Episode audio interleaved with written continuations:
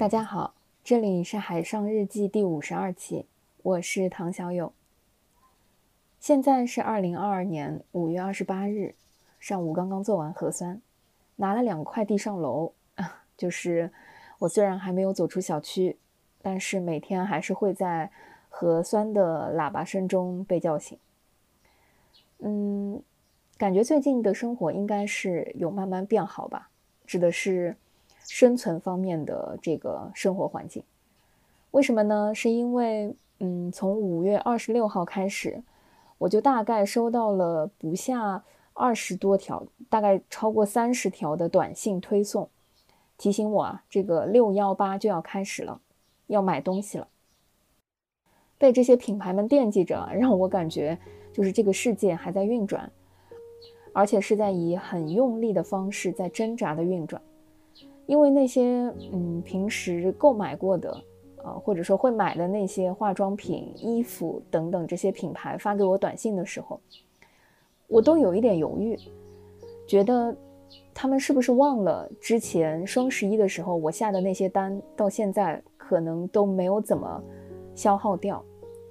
只能说他们现在给我发的这些短信，我觉得非常的非必要，就是嗯。有些我甚至点开的时候，有一点伤心就是，嗯，当我点进去的时候，底下冒出那条“疫情期间您所在的地区不进行发货”，甚至我都不能加购物车。你知道，就是当我想买一点意大利面啊，买一些这个必需品的时候，不能加入购物车，我都想说。你给我发这个短信提醒我六幺八的这个抢购到底是干嘛呢？所以整个商业体系的这个逐步恢复和运转，让我感觉，可能大家对于六月中或者六月初开始物流会恢复，嗯，是抱有极大信心的。当然，我我是能感觉到快递是有慢慢的在恢复了，也时不时的有外地的朋友在问我说，哎，你们这边是不是已经快好了？说实话，是不是快要好了，我也不知道。只是每次有外地的朋友陆续要回到老家的时候，都希望他们能够顺利的抢到票，然后能够安全的登上回程的火车吧。但是快递这个恢复呢，嗯，最近让我感觉有一种甜蜜的负担，就是我我家里早就从原先的呃四月初的时候那种物资的匮乏，现在已经陆续的变成了一个仓库。就例如说，刚刚我在楼下取的那个快递，拿上来的时候，我都被自己给惊呆了，因为它是三箱日式小圆饼干和两箱手撕面包。按理说这都是自己下的单，怎么能，哎，不承认或者是不记得呢？但是，嗯，就是我再仔细看了一下我的下单时间，那个是四月十二号，就是我下单的时候是在四月初。嗯，我相信四月份的我是很想吃小圆饼干和手撕面包的。于是他们以三箱和两箱的方式，现在出现在了我的家门口。就是这个意料之外的体量啊，让我突然意识到，我得打开手机看一下那些呃两位数的待发货的订单，重新审视一下这些订单它们的必要性。就是在录音之前啊，我刚刚去掉了，呃，大概四五单吧，里面包括就是阿华田呃巧克力蛋糕卷，呃，还有那个呃某品牌的快手呃这个呃四什么四川小面，呃，当然还有一箱自热火锅等等啊，就是，嗯，我我我能想象，就是四月份的自己可能当时对于。嗯，好吃的，或者是想吃的东西，和现在也是有一些变化的。就是疫情啊，真的也会让你的口味有一些难以琢磨。就是，呃，我家里因为现在也多了一些甜食，有了一些方便购买的巧克力等等，所以，呃，之前的那些蛋糕、面包、巧克力，我现在觉得。可能得再过一两个月，慢慢的消耗掉了我这些库存之后，再来客观的审视，我是不是对他们还有向往？因为按理说呢，平时我不是一个特别喜欢吃甜食的人，甚至对于有一些甜的东西是有一点抗拒的。但是现在，啊，我不得不承认，曾经下过的这些单，也是我的一些欲望的体现吧。反正疫情真的是会影响一些生活方式的吧。我觉得最了解我的可能是我自己的手机，因为昨天当我打开手机想去呃整理一些资料啊，然后看到一些这个 A P P 啊，我我用这个 iPhone 的手机。我不知道小伙伴们有没有类似的体验，就是它似乎在新的这个系统里面会定期的帮你清理那些不常用的 APP，就是它会自动卸载。啊，昨天当我打开的时候，我意外的发现我手机里几个 APP 的文件夹，它们竟然默默的、自然的都已经被集体卸载了。比如说，我有一个叫做。买票就看它的 A P P 文件夹，那里面有大麦、猫眼、摩天轮等等。现在它们下面都有一个云朵的这个符号啊，反正如果要再打开，就必须先经历一次下载。然后我有一个出行方便的文件夹啊，名字就叫出行方便。然后里面的百度地图、高德、滴滴自然就已经是同样的啊。需要等待重新下载安装的状态。另外一个叫做呃吃东西方便的文件夹，里面的大众点评、啊全家 APP、罗森 APP 啊，反正一些便利店的 APP，自然也都是相同的命运。嗯，比较有意思的是买东西的嗯这个 APP 平台，或者说卖东西也包括了咸鱼、多抓鱼，哎，反正这两条鱼啊。我现在也是一个嗯需要重新更新的状态，反而是我最近打开最多的啊这个 app，呃应该说我几乎觉得自己呃只要是工作日就已经住在了腾讯会议和飞书上，就是呃微信当然是现在依然啊点击率最高的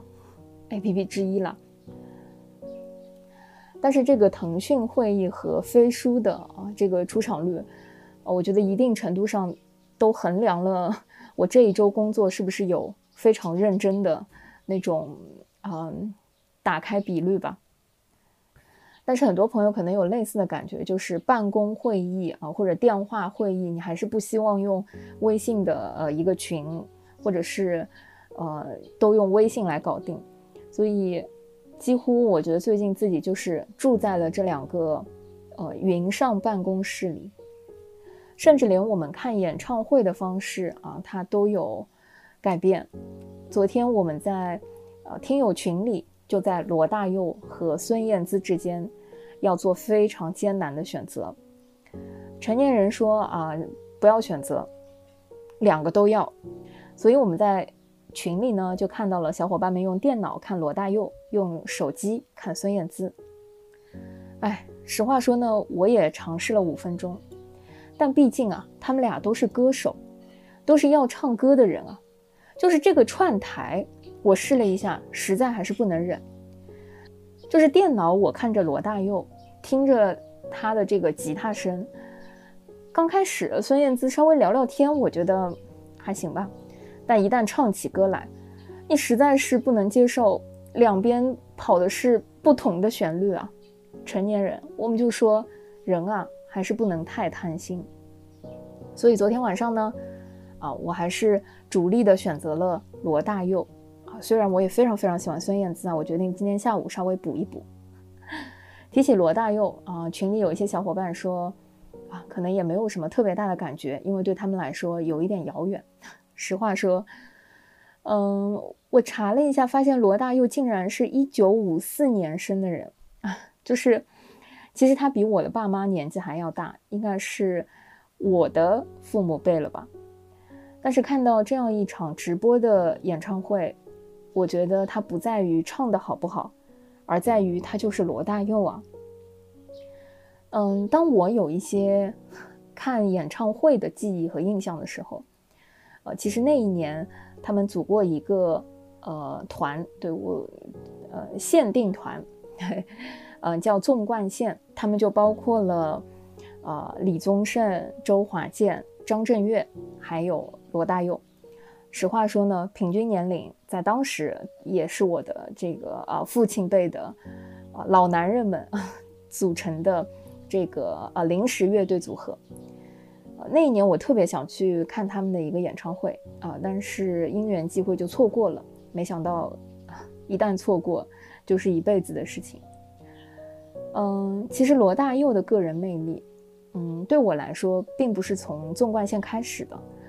呃，在之前就已经听过他的很多歌，但是真正对他感兴趣和熟悉，确实是在二零零八年纵贯线之后，开始越来越觉得，老男人的这个魅力，嗯，势不可挡。就是我我自己觉得罗大佑对我来说的那个力量，或者说，他不再是一个单纯的歌手的一个定义。他的魅力是一个知识分子在时代下的一个魅力。嗯，罗大佑可以算作是一个时代的思考者。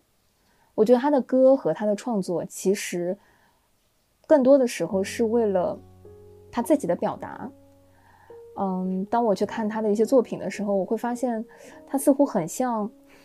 可能有一些夸张，但是对我来说，他非常的像弃医从文的鲁迅。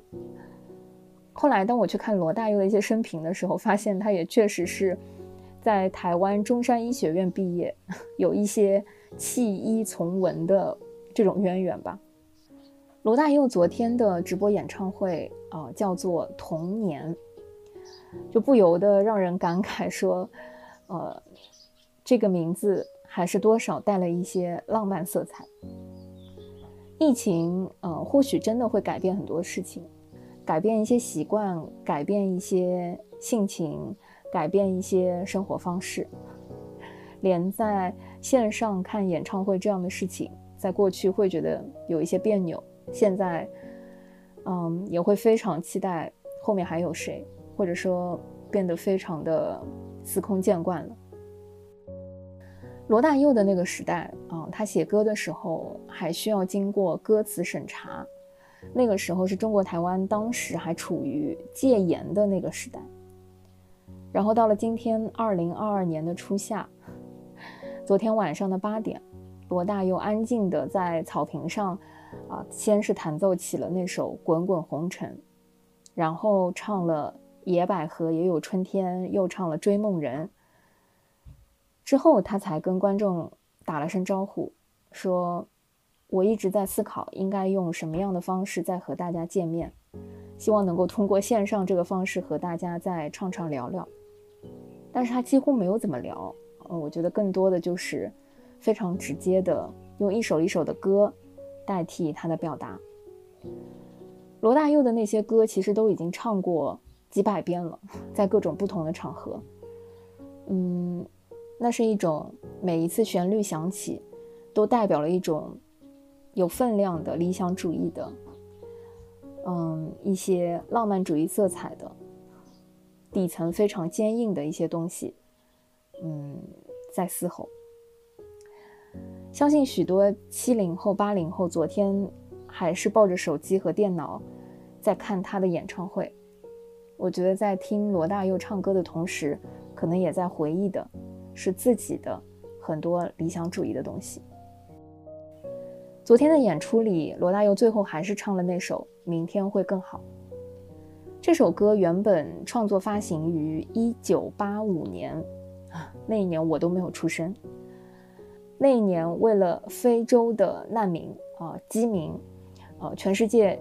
啊把它定义为世界和平年，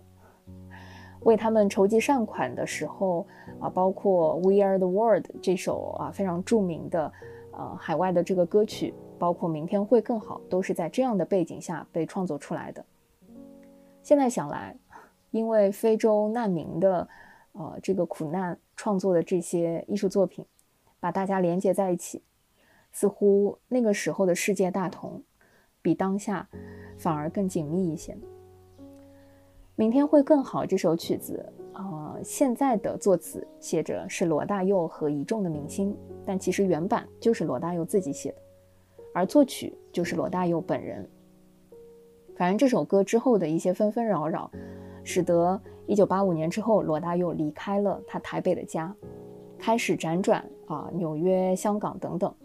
以至于嗯，可能也帮助他打开了更多的视野，创作了后期许多呃在华人世界里面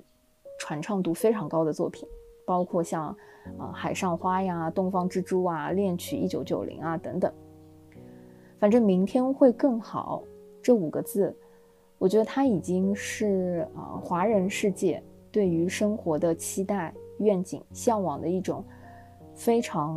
具有嗯共情的一种表达了吧。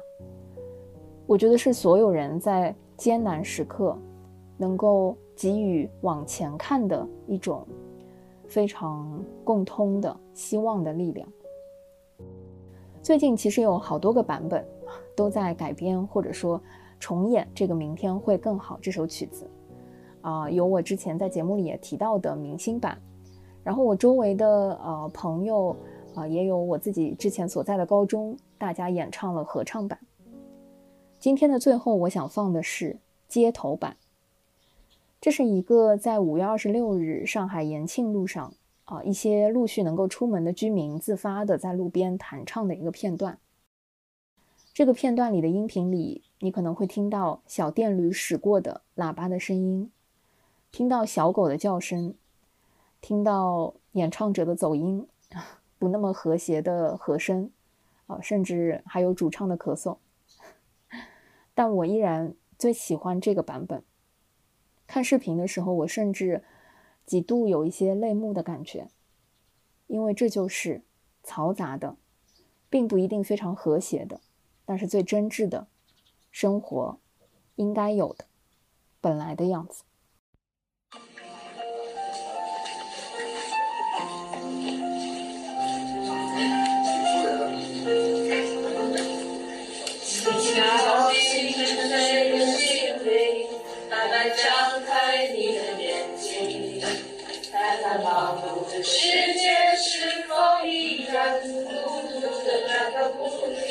Thank you.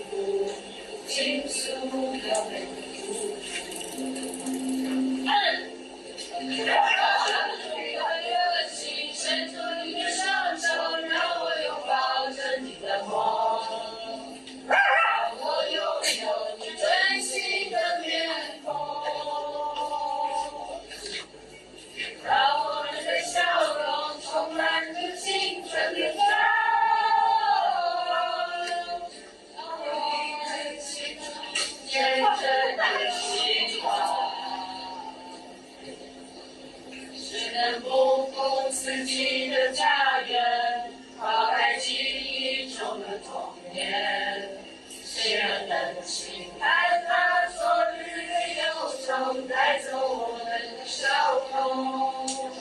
青春的红尘，也许真的梦会。我怕从未见过泪水滋润了你的笑容。